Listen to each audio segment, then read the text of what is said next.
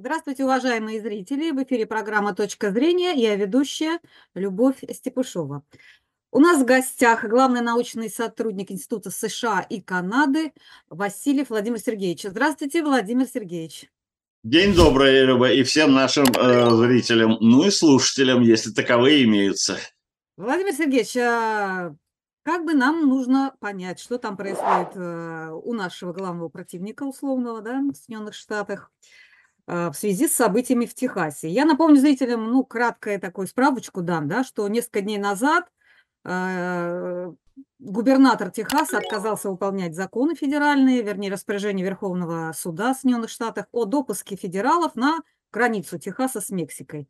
Там есть участок, э, по которому, значит, вот мигранты, их очень много, там тысячи, миллионы, проходят э, в Соединенные Штаты нелегально, да, или, может быть, нелегально, не знаю, но все-таки проходят. И вот э, власти Техаса отказались пропускать и установили там э, ряды, значит, проволоки. А, был дан ультиматум Байденом, чтобы допустили, а Техас не согласился, и мало того, поддержали дай бог памяти, 25 губернаторов, да, в основном республиканские, наверное, даже не в основном, а только республиканские штаты. И даже вчера я видела новость, что прокуроры этих штатов направили в Белый дом такую петицию а, и говорят, что вот э, власти Техаса действуют вот согласно законодательству и имеют на это право, своему законодательству. Эм, Байден как-то, кажется, спустил на тормозах все это, ждет там принятия в Сенате какого-то закона. Э, и вот э, такой вам вопрос первый. Э, насколько это такой серьезный кризис в Соединенных Штатах? В Америке происходят очень серьезные события, события, которые, в общем, накапливались давно, и последствия которых, как я постараюсь коротко показать, будут ощущаться еще сравнительно долгий период времени, изменяемый не одним годом, может быть, даже целым историческим периодом. Если сравнивать нынешнюю ситуацию, может быть, ситуации, которые была в, были в американской истории в прошлые периоды, то я бы не побоялся сказать, что многие события, которые сейчас происходят, напоминают то, что происходило в Америке накануне, во время и после гражданской войны 1861-65 а, года. Не надо только, может быть, воспринимать это буквально.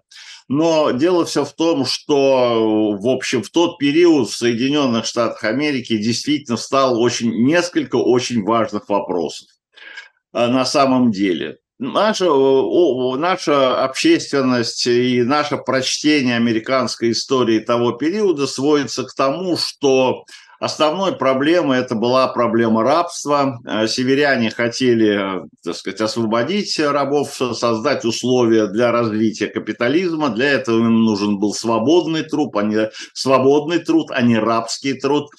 А, но одновременно вот в тот период в Соединенных Штатах Америки, почему, собственно говоря, Э, произошел распад и раскол в Соединенных Штатах Америки на протяжении вот этих, на время гражданской войны.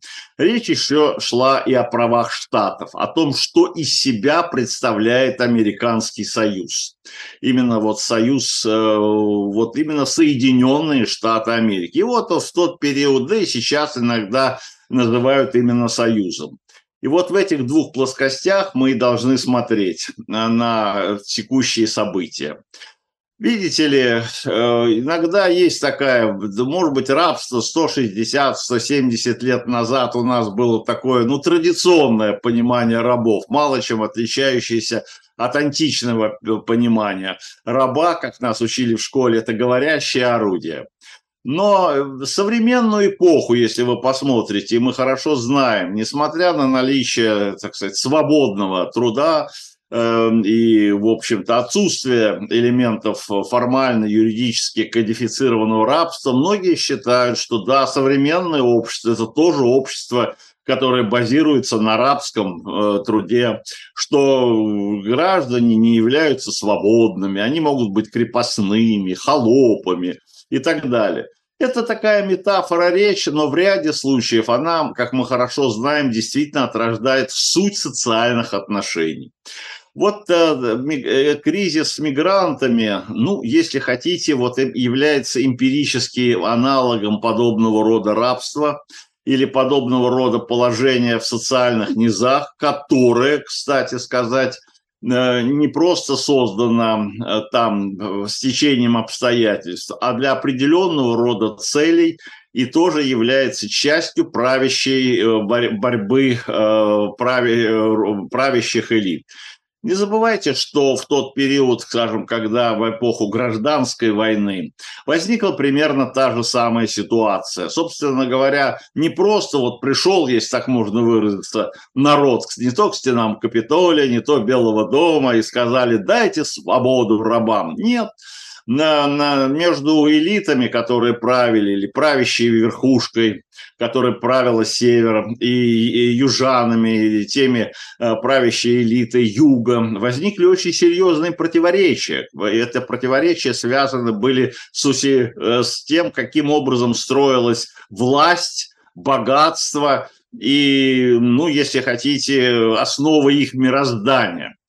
И, в общем, э, южане действительно считали, что рабство и, так сказать, экономика, а, базирующаяся на рабстве, ну, таком на патерналистском рабстве, вот, это основа их существования.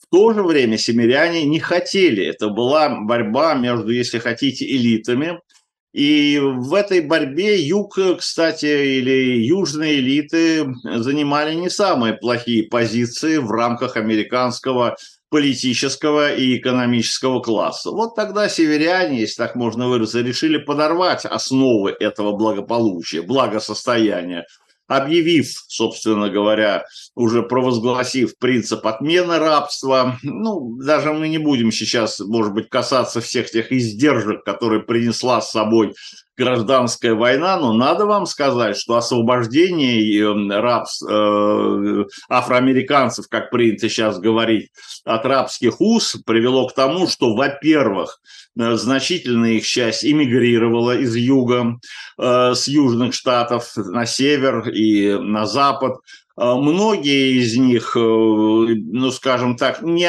больше не занимались, э, может быть, привычными трудовыми функциями, и экономика юга, поскольку это была сельскохозяйственной э, штаты, действительно оказалась подорванной, притом подорванной на многие десятилетия. Достаточно вам сказать, что если взять формальные экономические показатели там начала 60-х годов 19 века, то к ним южные штаты вернулись только в начале 20 века.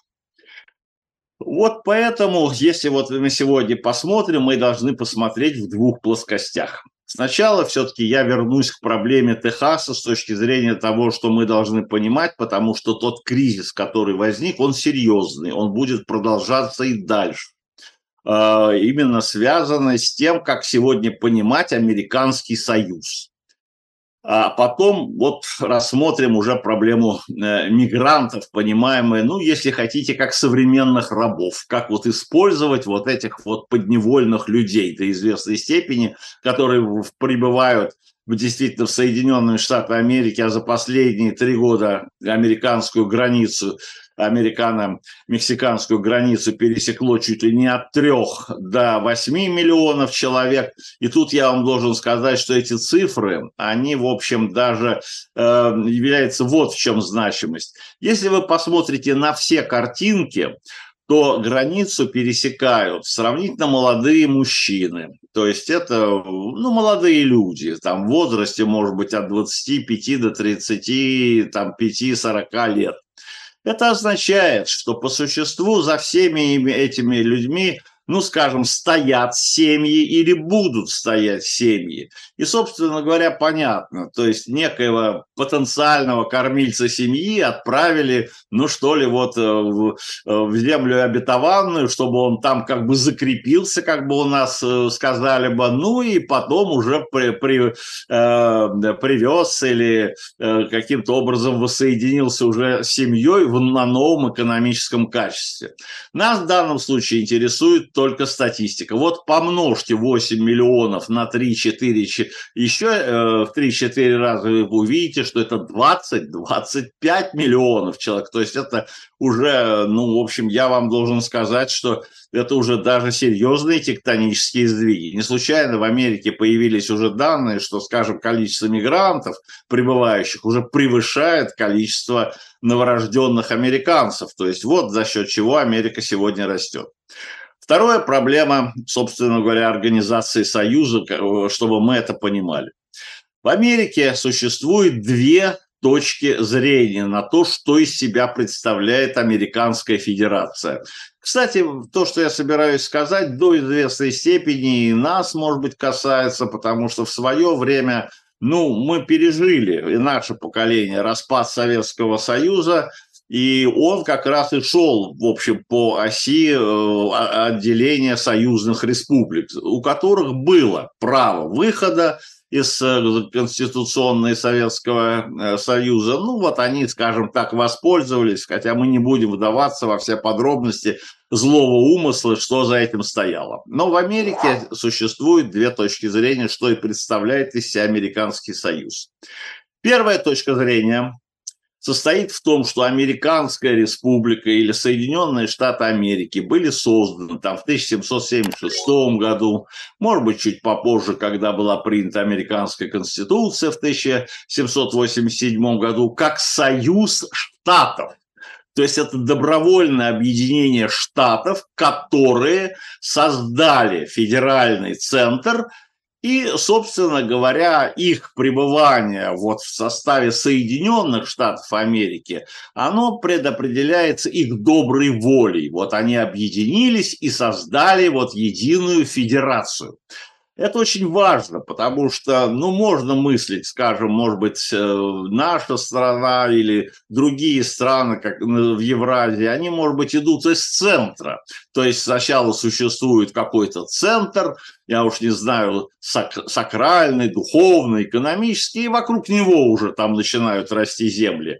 Вот Америка развивалась по прям противоположному принципу. Сначала организовались штаты, а потом Штаты, э, что называется, создали себе центр. Сначала в Филадельфии, а потом в Вашингтоне. Вот так образовалась современная США. И это возникла так называемая теория, она ее так и называется, очень странно, компактная теория, но смысл компакт так, это теория соглашения, то есть социальный контракт, это именно социальный контракт между штатами. Вот когда в Америке началась гражданская война, это тоже, у нас это меньше знают, я сам, может быть, только вот как раз стал когда заниматься, мы тоже все-таки привыкли рассуждать, что надо с оружием в руках бороться против эксплуататоров. И что Южные Штаты, ну, действительно являлись там бунтовщиками, подняли мятеж, э, надо было объединить, а, сначала объединиться, и не было никаких правовых оснований.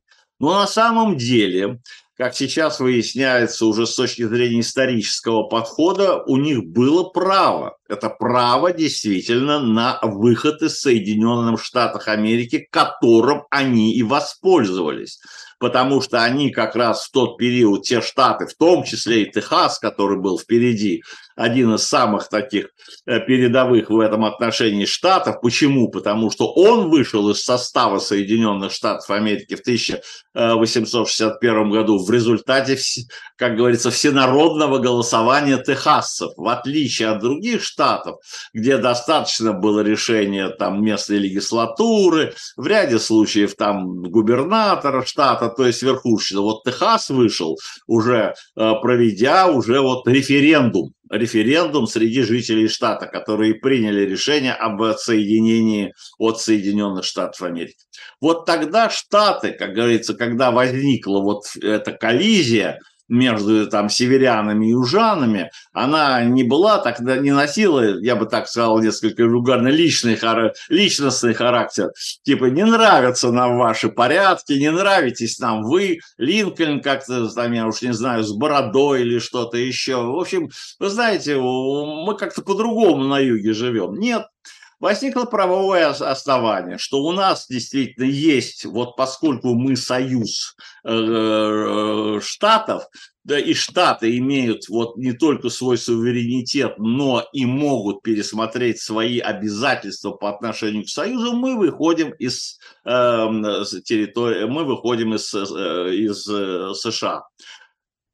После войны гражданской северяне Эм, ну, это уже, может быть, чисто американские такие дела. Все это дело замотали. Они прекрасно поняли, к чему все это ведет, и тогда возникло другое понимание или стало внедряться другое понимание американской конституции. Не то, которая была заложена в 1787 году, а то, как она была истолкована спустя сто лет.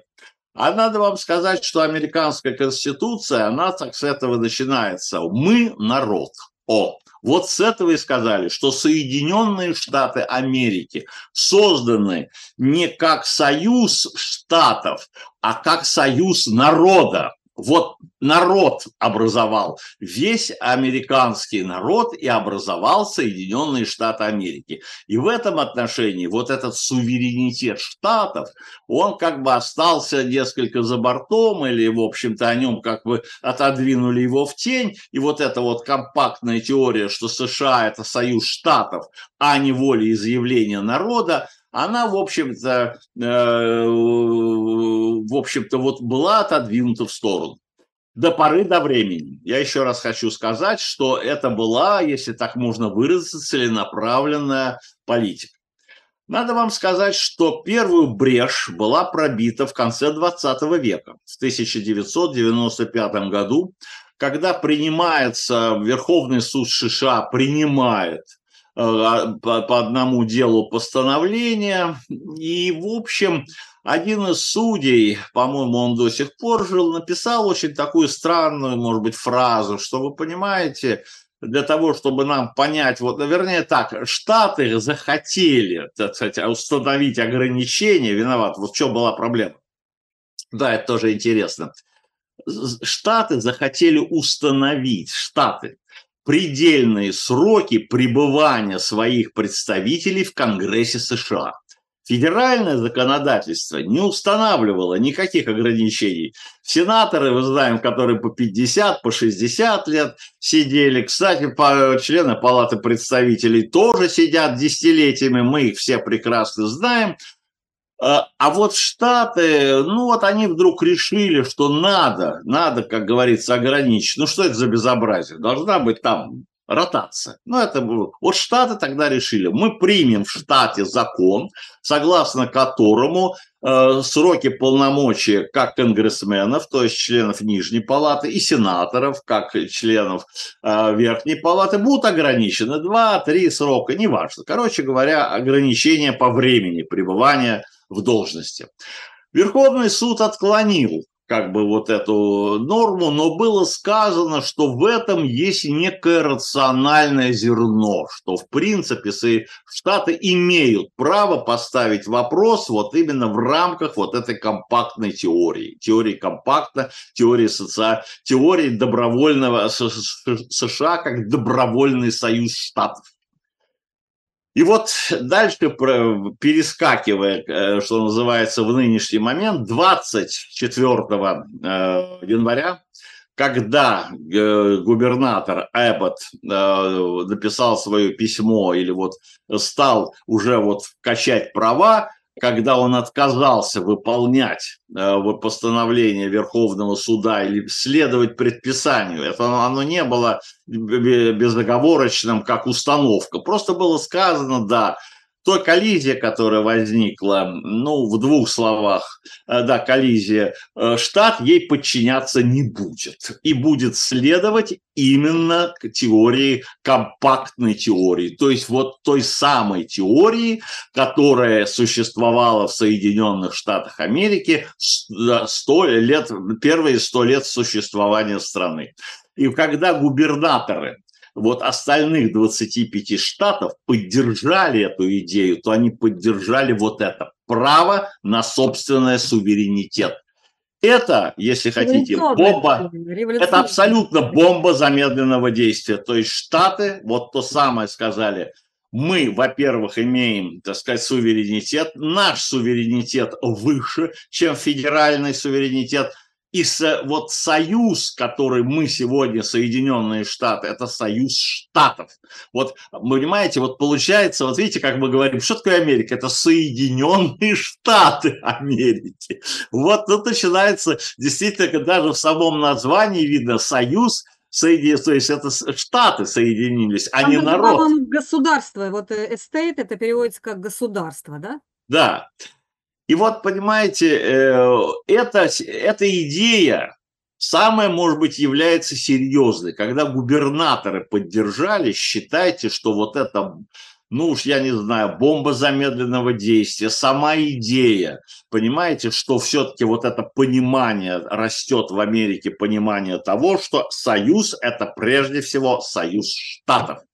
И вы знаете, вот это может иметь долгосрочные последствия, потому что тогда уже вот тут начинается еще одна важная тонкость, потому что тогда это воспринимается не только как суверенитет штата. Что такое штат? Это что? Это который у них там Капитолий или губернатор, или где столица? Но это те самые жители. Это жители штата. То есть в данном случае, если, ну, если хотите, элементы такой, я не знаю, э, гордости штата, если есть какие-то там проявления, может, ну, вот назовите как хотите, сепаратизма, эм, такого приверженности своего, э, вот своему штату, вот вдруг здесь начинает, то есть я прежде всего являюсь гражданином Техаса, а не гражданином США. Вот в данном случае это подчеркнуть именно вот роль и значение населения штата, при том коренного населения, которое здесь живет, которое, может быть, уже существует во втором, третьем поколении и так далее. А, кстати, это... Владимир Сергеевич, а вот мигранты, которые уже э, ну, живут давно, они против вот этих новых мигрантов или за них? Вот, Теперь по поводу коротко, ну, это было сказано, но мы еще скажем, из-за чего возник э, вся проблема, как она существует сегодня.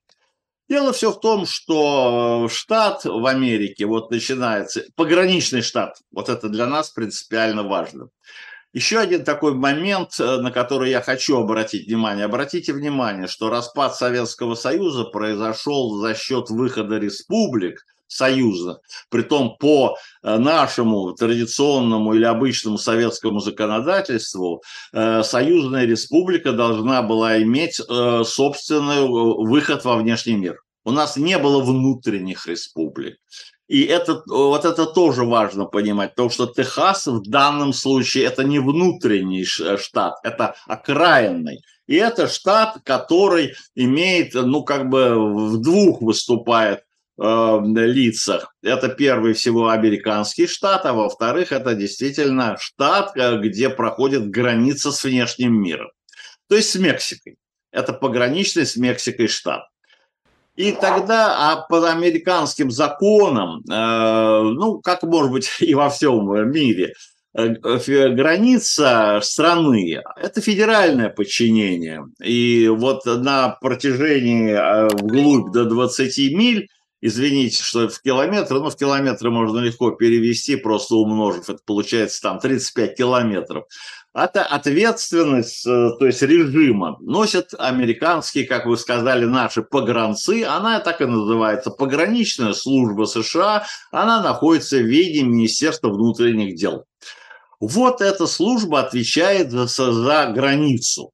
Почему федеральная, понятно. Если бы каждый штат имел бы, так сказать, свои правила пограничные, ну, тогда бы это была бы амальгама режимов пограничных. Одному это кажется, другому это штата. Вот введен единый принцип, что граница от Атлантического до Тихого океана и обратно, как на севере, так и на юге, не говоря уже про Аляски, про Аляску, должна функционировать на основе единых, как говорится, принципов и единых э, форм обеспечения режима э, границ. И вот тогда, собственно говоря, вот и конфликты возникли.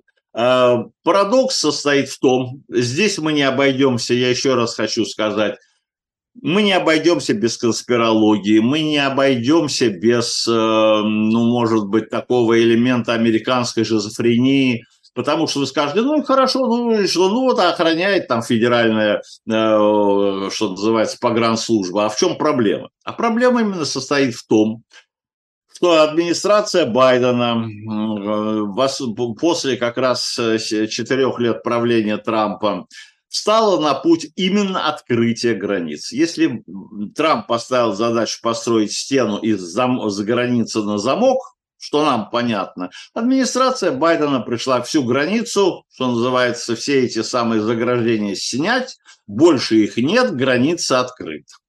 И вот, собственно говоря, тот поток э, иммигрантов, который хлынул, ну, если хотите, это простые туристы. Мы сейчас не будем говорить там про всякие змеи, э, там э, тяжелые э, условия. Ну вот если бы мы были простыми туристами, приехали, там, я не знаю, прилетели бы там да. на территорию Мексики, подошли, взяли бы с рюкзачком, что, что и показывает, собственно, я думаю, даже ну, эти кадры с утра до вечера. Вот, и вы спокойно переходите эту территорию, потому что получается, что границы нет между Мексикой и Соединенными Штатами Америки, возникла не государственная, а административная граница, хорошо нам знакомая, которая была во времена Советского Союза между союзными республиками. Это была чисто административная граница. Вот сегодня она и возникла режим административной границы.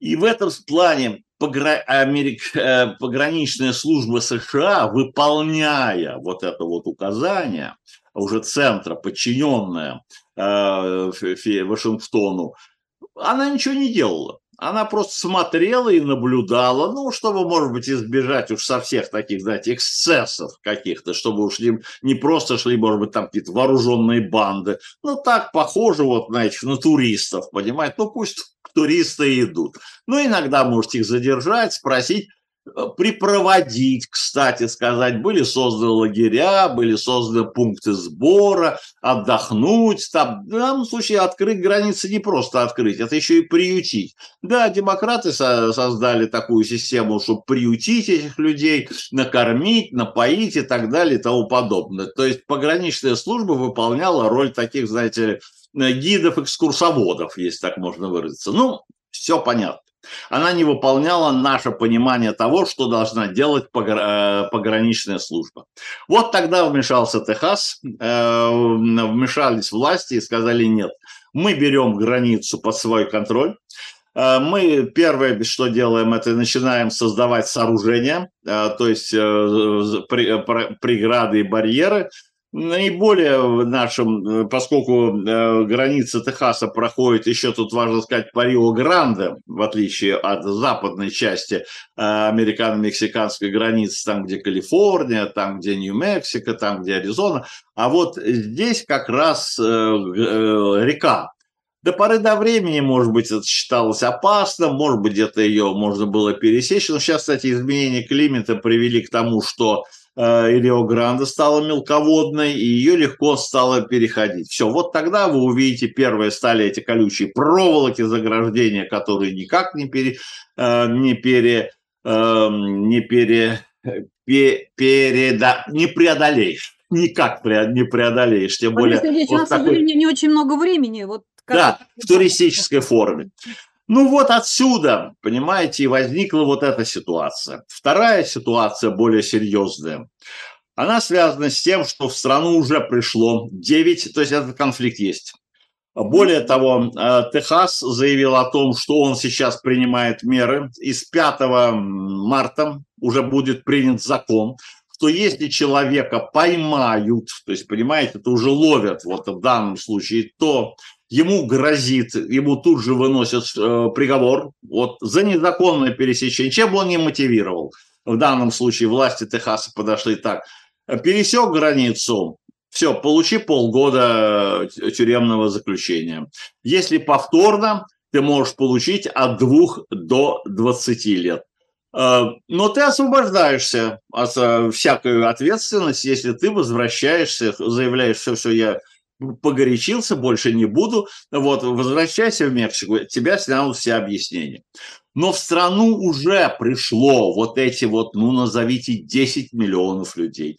Они расселись, это, понимаете, тараканы, которые сейчас разбежались по всей стране. Что они делают, как они делают, сказать довольно сложно. И вот здесь, понимаете, достаточно вам сказать, что вот сейчас э, Чикаго, понимаете, где, кстати, в, и в августе в Чикаго будет съезд демократической партии, совет, городской совет э, просит мэра срочно издать указ, который бы разрешал депортировать, депортировать незаконных иммигрантов. И все улицы Чикаго, ну, отдельные районы, вот там просто поселки, э, такой палаточные городки, просто вот люди... Борис вот смотрите, вот э, они зайдут с Калифорнии, неважно, здесь не зайдут, зайдут с других... Э, Вы понимаете, нет, Люба, вот тут я еще раз говорю... Или нет, или 9, не зайдут? Это это десятки, ну, может быть, так что 10 миллионов, 15 миллионов людей, которые уже внутри США, и никто не знает, как с ними бороться? Вы понимаете, это тоже заложенная мина действия. Да, Под... Куда их пересечь? Это одно дело из города, хорошо, э, это что, в сельская местность, а там что, жители ждут с распростертыми объятиями? Вот начинается вторая бомба, которая Я понимаю, заложит. Но, а, тут вот для меня это они э, для чего демократы это делают вот этот пропускной режим для того, чтобы они за них голосовали вот на выборах, а, правильно я думаю? Вы знаете, здесь есть много разных аспектов, да, э, но есть еще и вторая ситуация. Э, в 2020 году в Америке исход президентских выборов был решен, э, в общем, на улицах, когда вот пришло это движение «Черная жизнь имеет значение». Американские города охватили беспорядки. Я думаю, вы тоже их освещали.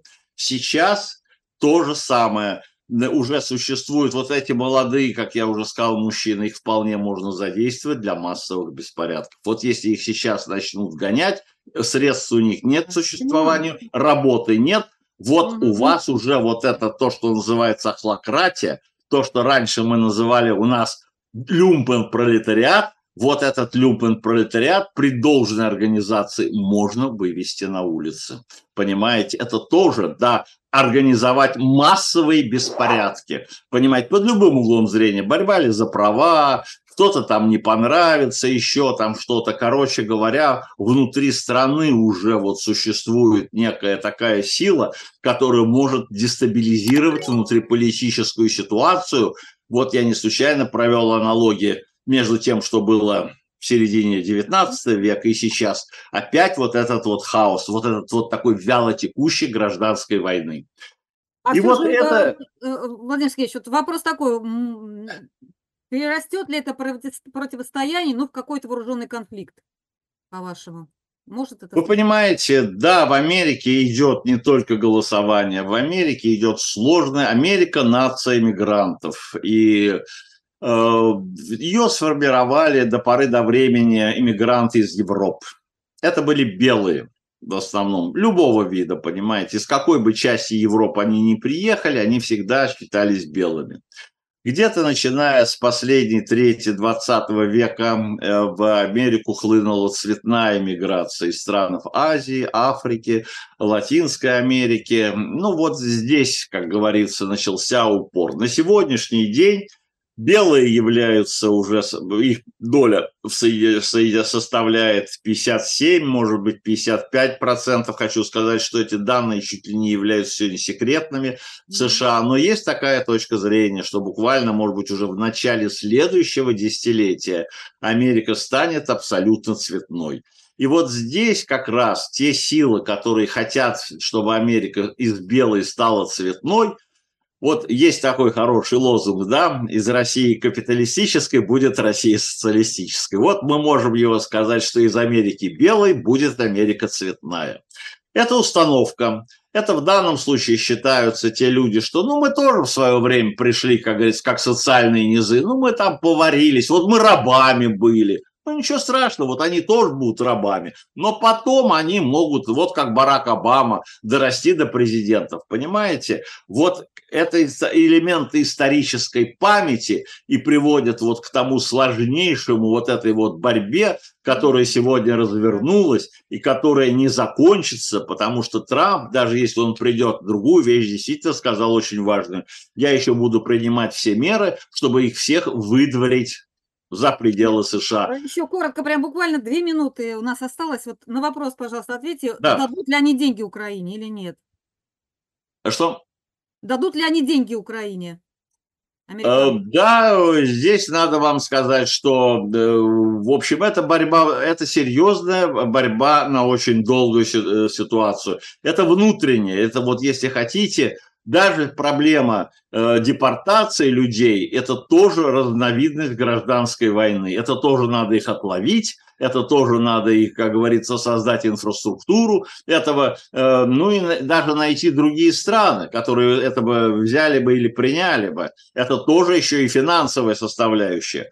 Короче говоря, вот та ситуация, в котором Америка оказалась, она оказалась именно как поле борьбы ее элит, элит национальной, элиты космополитической, которые вот как сегодня весь мир они превратили в форму борьбы, как говорится, за свои интересы, так и на сегодняшний день и внутри Соединенных Штатов Америки. Америка стала тоже заложницей борьбы этих элит за свои интересы, которые бы одни хотели видеть Америку глобальной страной, а а другие, наоборот, считают, вот надо вернуться к той самой доброй старой Америке, которая, может быть, и несет вот этот образ привлекательности для всего мира, так как это происходило на протяжении 19 ну и, может быть, начала 20 века. Вот то, что сегодня можно сказать про этот кризис, который э, в, в эпицентре внимания которого оказался Техас, а завтра может оказаться и вся Америка. А, Большое вам спасибо за интервью. А зрителям я напоминаю, что у нас э, в гостях был главный научный сотрудник Института США и Канады э, Владимир Сергеевич Васильев. Большое спасибо за внимание. До свидания.